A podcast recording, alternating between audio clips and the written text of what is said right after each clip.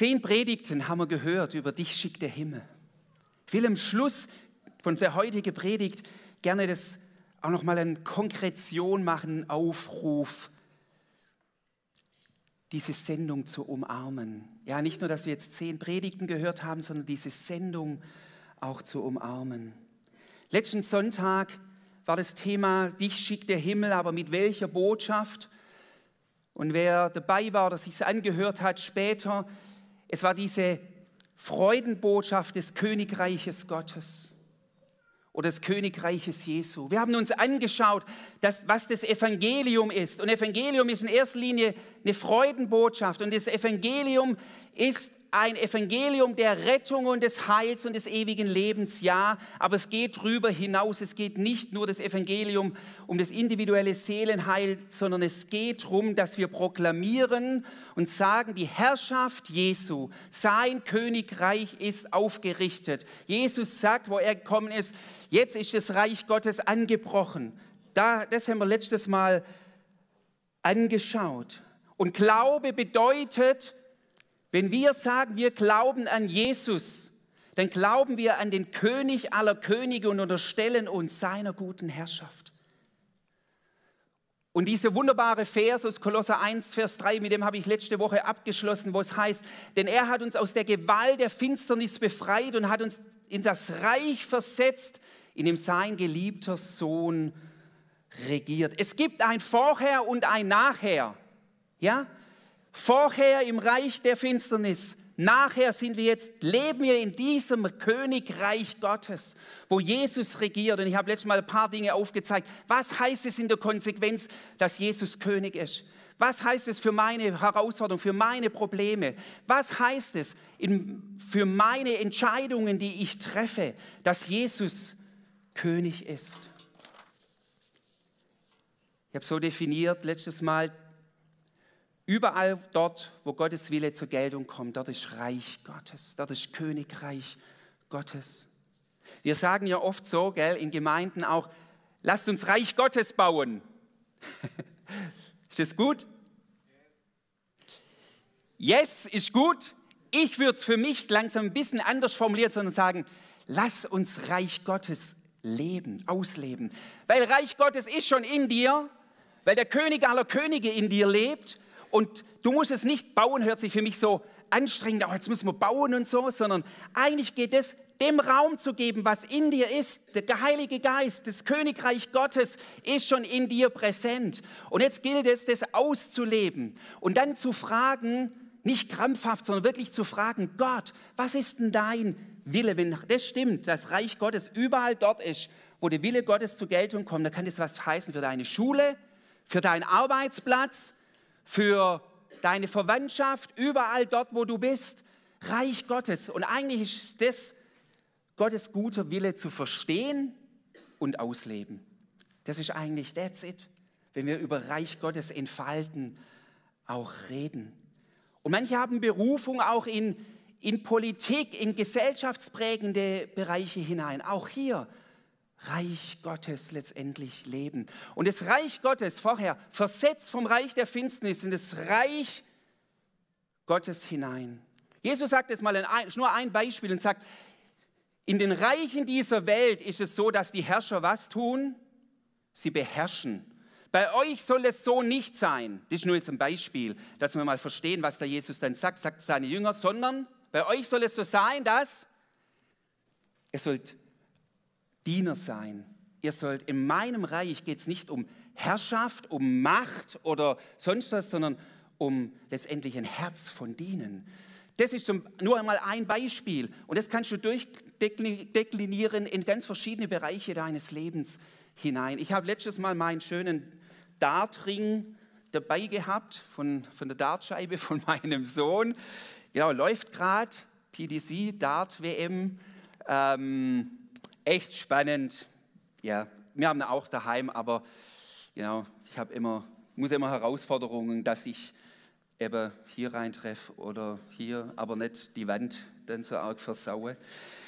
Ich habe das letzte Mal als Bild gebracht und habe gesagt, das Reich Gottes ist wie der Rahmen, in dem sich jetzt unser Leben abspielt. Und jetzt heute kommen wir zum Thema als letzte Predigt und ich versuche jetzt so in 20, 25 Minuten euch etwas weiterzugeben. Ich weiß, das ist sportlich, aber für mich geht es hier um, um das, was, wie wir das Reich Gottes, was da innen letztendlich vorherrscht. Ich will das gleich deutlich machen. Das Thema ist heute eben ergriffen von Gnade. Ihr habt über Gnade, denke ich, so viel schon gehört.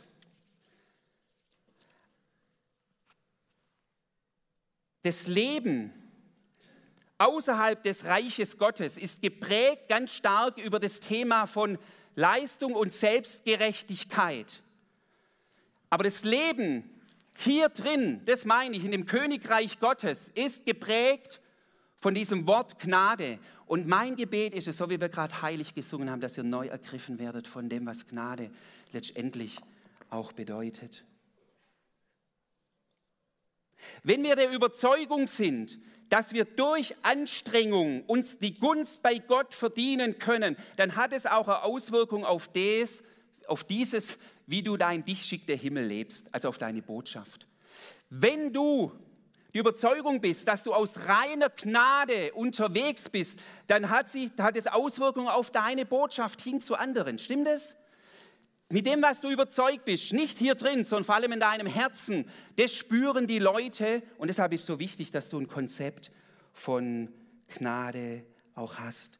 Wir lesen in der Weihnachtsgeschichte, nicht in der klassischen Lukas 2 mit Krippe und Hirten und so weiter, sondern in dieser anderen Art von Weihnachtsgeschichte im Johannesevangelium, wo Johannes es beschreibt, dass Gott Mensch wurde. Und da heißt es in diesem Vers, Johannes 1, Vers 16. Wir alle haben aus der Fülle seines Reichtums Gnade und immer neu Gnade empfangen. So fast, bitte dieses, dieses Denk, Mitdenk, damit dabei zu sein. Johannes schreibt, der König Jesus kommt in diese Welt, Gott wird Mensch. Und in diesem, dass er gekommen ist, haben wir was empfangen? Aus der Fülle seines Königreichtums, zwischen Reichtum, haben wir genommen Gnade um Gnade. Das ist eine nie versiegende Quelle. Und ich habe mal so beschrieben, das gefällt mir dieses Bild, im Königreich Gottes zirkuliert Gnade. Im Königreich Gottes, da ist Gnade. Dort, wo in Gemeinden keine Gnade mehr ist, wo in deinem Leben Gnade aus irgendwelchem Grunde rausgezogen worden ist und du auf dem Trip von Selbstgerechtigkeit oder sonst was unterwegs ist, dort ähm, ist irgendwie was löchrig. Aber in diesem Königreich Gottes, und hier heißt es, ihr habt genommen nicht mal noch ein bisschen Gnade, oder? Sondern aus der Fülle seines Reichtums Gnade einmalig? Nee, immer wieder neu empfangen. Dieser Satz, wenn wir Gnade verstehen, dann weidet sich unser Herz. Es weidet sich unser Herz. Und die Beziehung zu Gott, und jetzt kommt so, ich meine, meine Eigenkreation, das sind fast wie zu zwei Worte, passen die zusammen. Die Beziehung zu Gott mündet in eine leidenschaftliche Ruhe. Was will ich damit sagen? Leidenschaft heißt erstmal für mich Innigkeit, innere, enge Verbundenheit.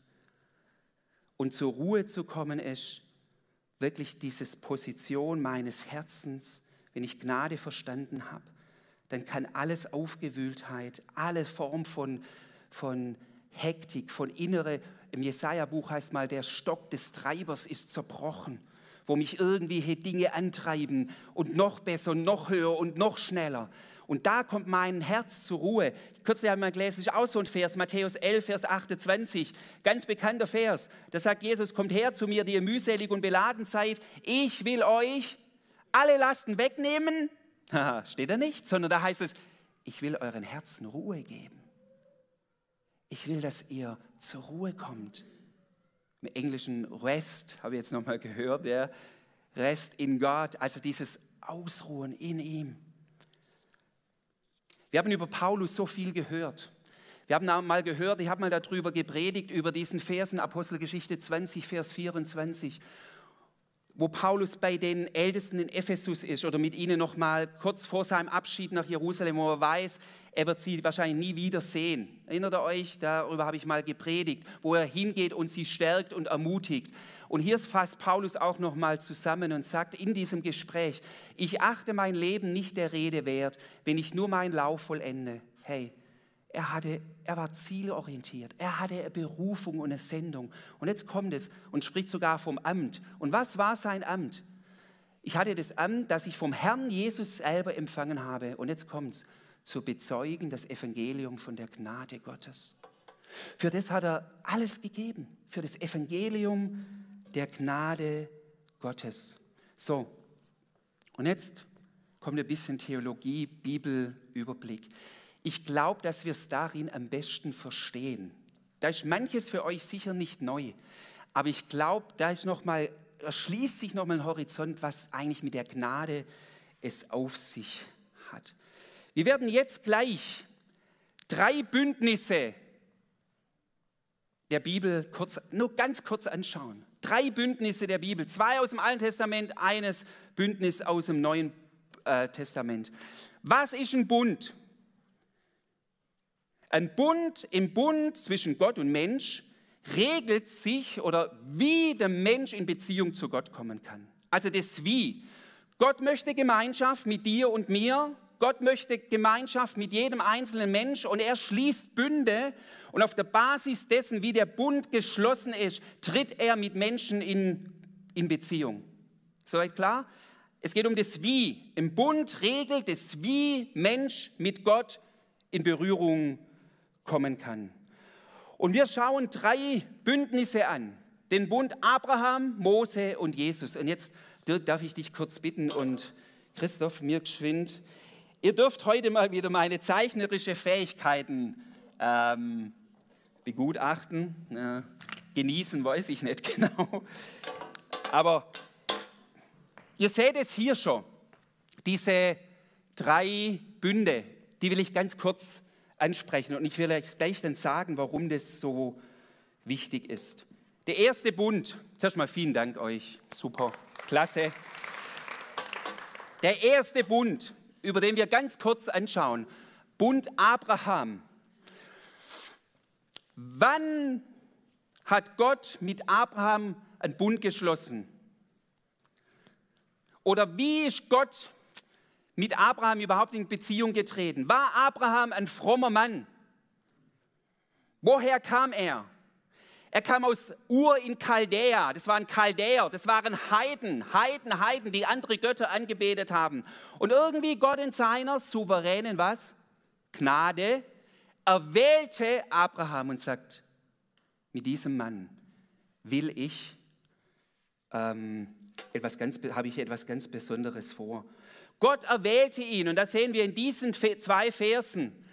Und er sagt zu ihm, und ich will dich zum großen Volk machen und will dich segnen und dir einen großen Namen machen und du sollst ein Segen sein. Abraham hat nichts, irgendwas geleistet, sondern es war Erwählung, ich schreibe mal jetzt hier drüber, Abraham. Und was verheißt Abraham, was verheißt Abraham, äh Gott Abraham? Wer weiß das? Er sagt Nachkommenschaft. So viel wie Sterne am Himmel. Jetzt wundert ihr euch, warum ich so gut einigermaßen Sterne zeigen kann. Die hat mir meine Frau vorgezeichnet mit Bleistift. Aha, ich oute mich da. Ich habe es mal probiert, ja, die sind auch nicht ganz so Hammer aus. Was wichtig ist, Erwählung aus Gnade. Das ist bei Abraham. Das wird hier deutlich. Gott sagt ihm, ich will dich zum Segen setzen und will dein Volk groß machen. Ganz, ganz viel, wie die Sterne. Einmal heißt es, Abraham tritt heraus aus deinem Zelt. Er hat noch keine Nachkommen, noch kein Isaac. Abraham tritt heraus und dann sagt Gott zu ihm, heb mal die Augen auf und sieh mal. Da ist noch nichts in Existenz, aber ich werde dir das geben. Ich glaube, ich habe das schon mal gemacht. Für mich ist das morgens so etwas Schönes, wenn ich morgens meine Ruhe, Gebetszeit habe und dann jedes Mal kommt mir dieses Bild, ich bete dann und dann mache ich Balkontür auf, tritt heraus auf den Balkon, atme frische Luft ein und schau auf zum Himmel. Und es gibt mir irgendwie eine andere Dimension. Also, Abraham, Erwählung durch Gnade ist bei Abraham. Wir sehen das an ihm. Und dann heißt es, Abraham, aus der Mose 15, 6 und 18, ich weiß nicht, ob ihr das noch da unten lesen könnt. Abraham glaubte dem Herrn und er rechnete es ihm als Gerechtigkeit an. An jenem Tag schloss Gott einen Bund mit Abraham. Was musste Abraham alleine tun? Glauben, dass Gott ihn erwählt hat aus Gnade. Und da kommt das, das, das müsst ihr mal nachlesen, 1. Mose 15, wie Gott den Bund geschlossen hat. Da pennt Abraham auch dabei. Ja, und Gott kommt da und schenkt ihm diesen Bund der Gnade. So, jetzt kommen wir kurz zum zweiten Bund. Das ist der zweite wichtige Bund. Den hat Gott mit Mose geschlossen. Auch hier handelte Gott im Grunde genommen zuerst eigentlich auch in Gnade, weil er das Volk Gottes, Israel, aus der Sklaverei von Ägypten herausgeführt hat. Aber dann führte er sie an den Sinai.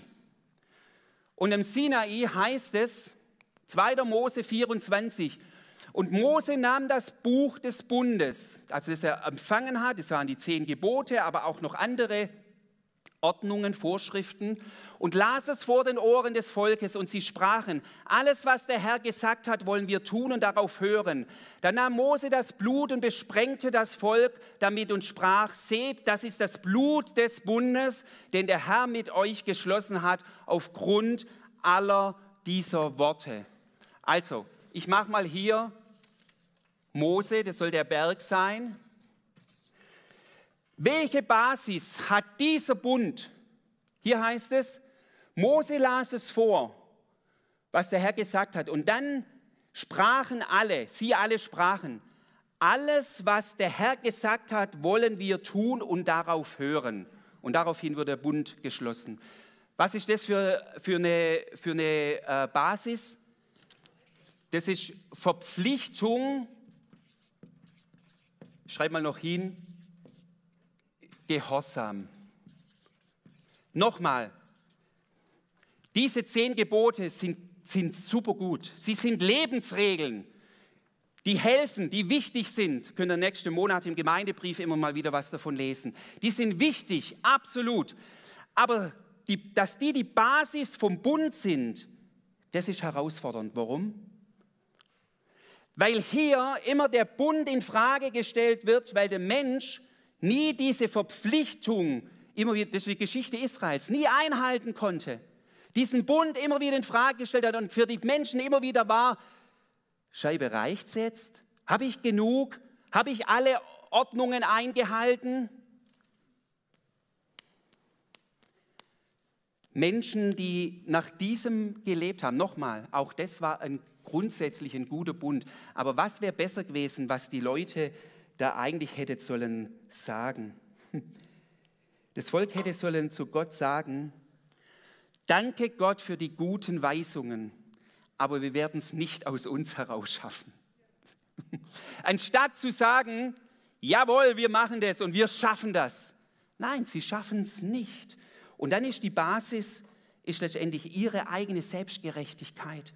Und wisst ihr, wenn du total nach dem lebst, dann ist es so, dass du entweder, und das war immer wieder bei, bei den Menschen, wo Jesus mit denen immer wieder im Clinch lag, mit den Pharisäern, entweder war in ihrem Herzen Selbstgerechtigkeit, also ich tue es ja und stehe da ein Stück weit drüber, oder ein Stück weit auch manchmal Heuchelei, wo Jesus sie auch angegriffen hat.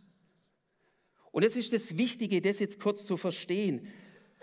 Ich habe das so mal geschrieben, die Unterschiede zwischen den zwei Bünden. Nochmal, ich rede diesen Bund nicht schlecht. Paulus sagt, das ist wunderbar, also das Gesetz ist gut, die Gebote helfen uns.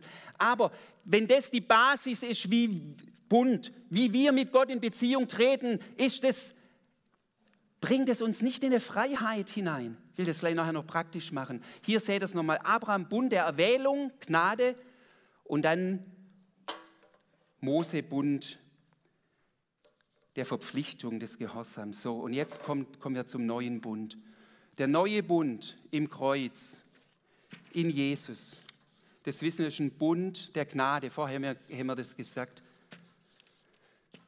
Das ist die Basis der Gnade. Das ist das ganze Evangelium ist darauf aufgebaut, dass der Mensch es nicht von sich aus schafft. Jesus heißt es, ist, beim Abendmahl feiern wir das, der Kelch des neuen Bundes, Mittler eines neuen, besseren Bundes. Und jetzt für uns ganz kurz, und dann bin ich fertig mit dieser Theologie, aber ich glaube, das ist so wichtig, das zu verstehen, wenn wir auch gerade Weihnachtsgeschichte lesen. Was ist der Vorläufer dieses Bundes im Alten Testament? Abraham oder Mose? Und da ist das Neue Testament sowas von klar. Lukas 1, 72. Ihr kennt alle, wer da nachgucken will, schreibt mir ein Mail, ihr kriegt die Bibelstellen gerne. Lukas 1, 72. Als Zacharias, der Vater des Johannes, wieder reden kann, nachdem sein Sohn Johannes geboren worden ist, hat er ist ein Lobpreis eingestimmt. Und dann ist interessant, da heißt es, da betet Zacharias, so erbarmt sich Gott seines Volkes und hilft uns, wie er es uns unseren Vorfahren zugesagt hat. Er vergisst seinen heiligen Bund nicht. Er denkt an den Eid, den er unserem Stammvater Abraham, ähm, unserem Stammvater Abraham offenbarte oder gegeben hat. Das nimmt Bezug dahin,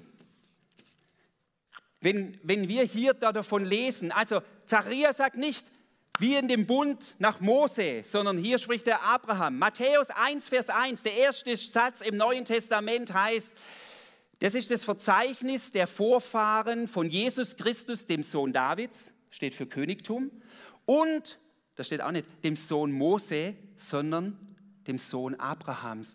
Das ist bezogen auf den Bund, der Bund der Gnade und der der Erwählung. Und Paulus nimmt es noch an dieser Stelle auf. Das ist so interessant, wenn man das mal weiter studiert. Galater 3, Paulus nimmt es auf und sagt, Gott hat mit Abraham einen rechtskräftigen Bund geschlossen. Wenn dann 430 Jahre später das Gesetz erlassen wird, kann dieses Gesetz den Bund nicht außer Kraft setzen und damit Gottes Zusage aufheben. Genau das wäre nämlich der Fall, wenn der Empfang des Erbes davon abhinge, dass wir das Gesetz befolgen. Hier Verpflichtung, Gehorsam dann würden wir es nicht mehr aufgrund von Gottes Zusage, von Erwählung und Verheißung erhalten. Das Erbe jedoch, das Gott Abraham in Aussicht stellte, ist ein Geschenk, Gnade, das sich auf seine Zusage gründet. Nimm dir es mal noch kurz runter, können wir darüber stellen. Was heißt es jetzt für dich? Was heißt es jetzt für uns? Wir sehen, der Vorläufer ist diese Erwählung und dieses Gnade. Und das Erbe ist aufgrund von Erwählung und Gnade für jeden Einzelnen von uns. Was ist das Fundament, mal ganz ehrlich, nicht vom Hirn, sondern von deinem Herzen? Was ist das Fundament deiner Gottesbeziehung? Was ist wirklich das Fundament deines Gott, deiner Gottesbeziehung? Ist die Basis für das Fundament deiner Gottesbeziehung dessen, wie gut du drauf bist oder wie nicht gut du drauf bist? Oder ist die Basis dessen, wie gut Gott drauf ist? Hast du immer wieder die Sorge, jetzt bitte genau zuhören, ich weiß, von was ich hier rede.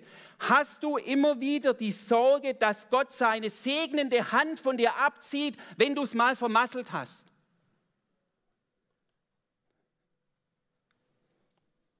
Wenn es dir schlecht geht, denkst du manchmal, wahrscheinlich habe ich es verdient. Das ist Leben aus der Verpflichtung, aus dem Gehorsam und nicht Nehmen aus Gnade. Ich kenne auch solche Gedanken. Dieses Empfinden, ich habe einen Fehler gemacht und dann dreht Gott mir den Segenshahn zu. Gott dreht nicht seinen Segenshahn zu, der ist immer offen in Jesus Christus. Wir treffen manchmal Entscheidungen, wo wir auch einfach außerhalb von diesem Ding irgendwie uns wegentfernen oder sonst irgendwie, das ist ein anderes Thema auch. Klar, unsere Entscheidungen haben auch Einfluss, gar keine Frage, aber dieses Denken meiner Beziehung zu Gott, Nochmal, nimm dieses Bild. Glaubst du, glaubst du, dass dass Gott dir das Segenshahn zudreht, wenn du es mal vermasselt hast. Ich mache mal ein witziges Beispiel, aber das ist echt so, das zeigt nur etwas von meinem Denken. Manche von euch wissen, man kann das nicht logisch erklären, da brauche ich auch keinen Befreiungsdienst dafür. Ich bin erster FC Köln Anhänger. Schon seit als Jugendlicher. Und ich weiß noch, so, und jetzt kommt aber, da ist was Ernstes dahinter.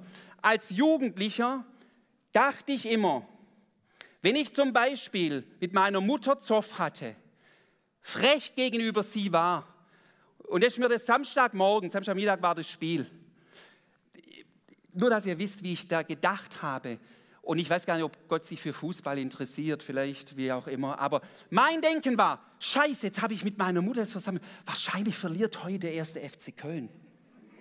Ich weiß, das ist ein, vielleicht, das, das sagt, dem Beispiel kann ich, aber versteht ihr das Denken dahinter? Gott segnet mich nicht mehr, wenn ich irgendwas vermasselt habe. Leute, wir leben dann nicht in der Fülle der Gnade. Und das neu für uns zu erfassen. Ich komme jetzt zum Schluss. Habt ihr euch schon mal überlegt, warum Jesus in der Bergpredigt manchmal die Schrauben noch mehr angezogen hat? Kennt ihr zum Beispiel diesen Satz? Sagt, Ehebruch ist nicht nur, wenn du mit einer Frau ins Bett gehst, sondern Ehebruch ist, wenn du schon jemand anschaust. Er verschärft Dinge. Warum? Damit Menschen kapitulieren und sagen, ich aus meiner eigenen Selbstgerechtigkeit schaff's nicht. Nimm den reichen Jüngling. Der reiche Jüngling kommt zu Jesus und sagt, was muss ich tun, damit ich ins Himmelreich komme? Und Jesus sagt, ich stelle mir echt an Jesus, wenn er mal in die Situation rein, euch reinversetzt. Ich glaube, er hat einen Angler gesagt, dann halte alle Gebote. Und dann sagt der reiche Jüngling noch, das mache ich alles. Häkchen hin, kein Problem. Naja. Und dann kommt Jesus und zieht die Daumenschrauben an und sagt, okay, dann verkauf alles und gib's den Armen und folge mir nach. Und er ist traurig weggegangen. Was wollte denn Jesus? Wollte Jesus wirklich, dass er alles verkauft? Das war nicht der Point. Der Point war, dass der reiche Jüngling niederkniet und sagt, ich brauche Gnade. Meine eigene Selbstgerechtigkeit bringt mich nie ans Ziel. Ich brauche Gnade.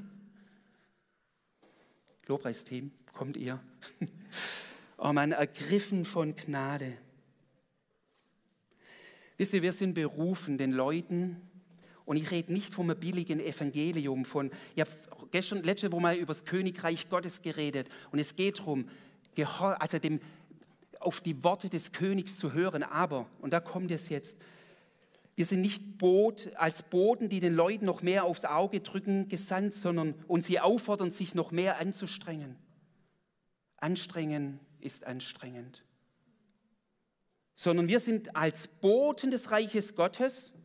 Ja, was zirkuliert? Gnade. Wir sind als Boten der Gnade des neuen Bundes Menschen unterwegs und haben eine Botschaft, die sie aufatmen lässt und wo in ihnen eine Gottesbeziehung hervorbringt, aus der sie gerne auf seine gute Worte und Absichten wirklich hören. Nochmal, auch für uns persönlich, wenn Gehorsam isoliert ist, auch da wirkt Gott drin, aber so verstehe ich es, unser Gehorsam darf nicht isoliert sein, von Gnade, also von dem Bewusstsein einfach der, der Gnade Gottes. Dich schickt der Himmel. Lass dich neu ergreifen vom Reich Gottes und von dem Kern, der da heißt Gnade. Amen. Ich lade euch ein, aufzustehen. Ich habe vorher gesagt, ähm, hm, Titus 2, Vers 11, es ist erschienen die heilsame Gnade Gottes.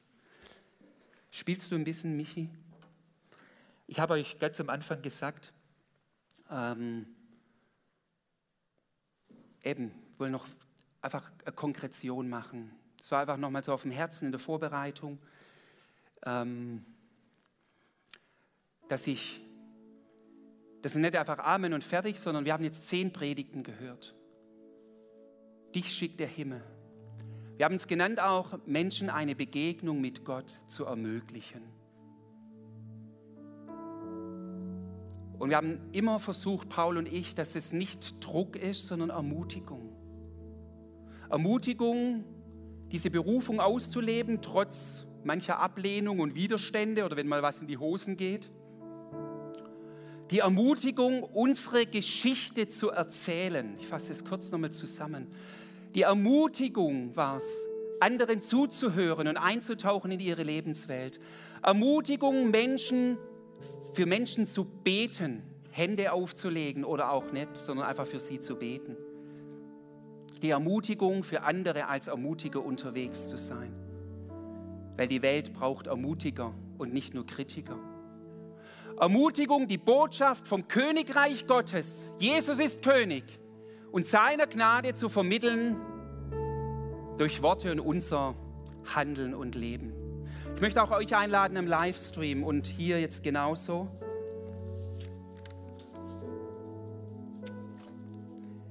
Ich lade euch einfach einen Entschluss nochmal zu fassen. Und ich glaube schon etwas, dass da eine Kraft dahinter ist. Zu sagen, Herr, ich möchte mich schicken lassen in diese Welt hinein, die es so nötig hat, eine Berührung von, von, von dir zu erhalten. Und dass das was Natürliches wird, dass das zu deinem Lebensalltag dazugehört wie Essen und Trinken und der lebendige Gott, der dich einfach drin auch leitet. Und ich will dir kurz Raum geben im stillen Gebet. Bet einfach und sag, wie vielleicht Jesaja es gesagt hat: Herr, hier bin ich, sende mich. Nochmal, so wie du bist. Und die ultimative Ermutigung kommt gleich nach deinem Gebet noch. Mach es fest. Halleluja.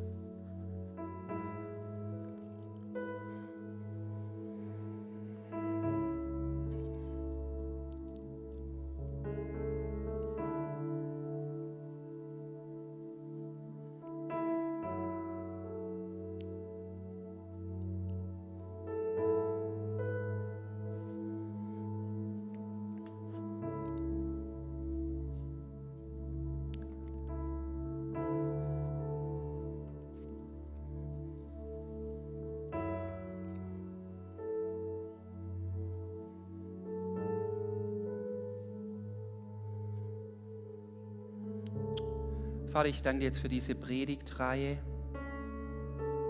Du hast das selber auch zu meinem Herzen gesprochen.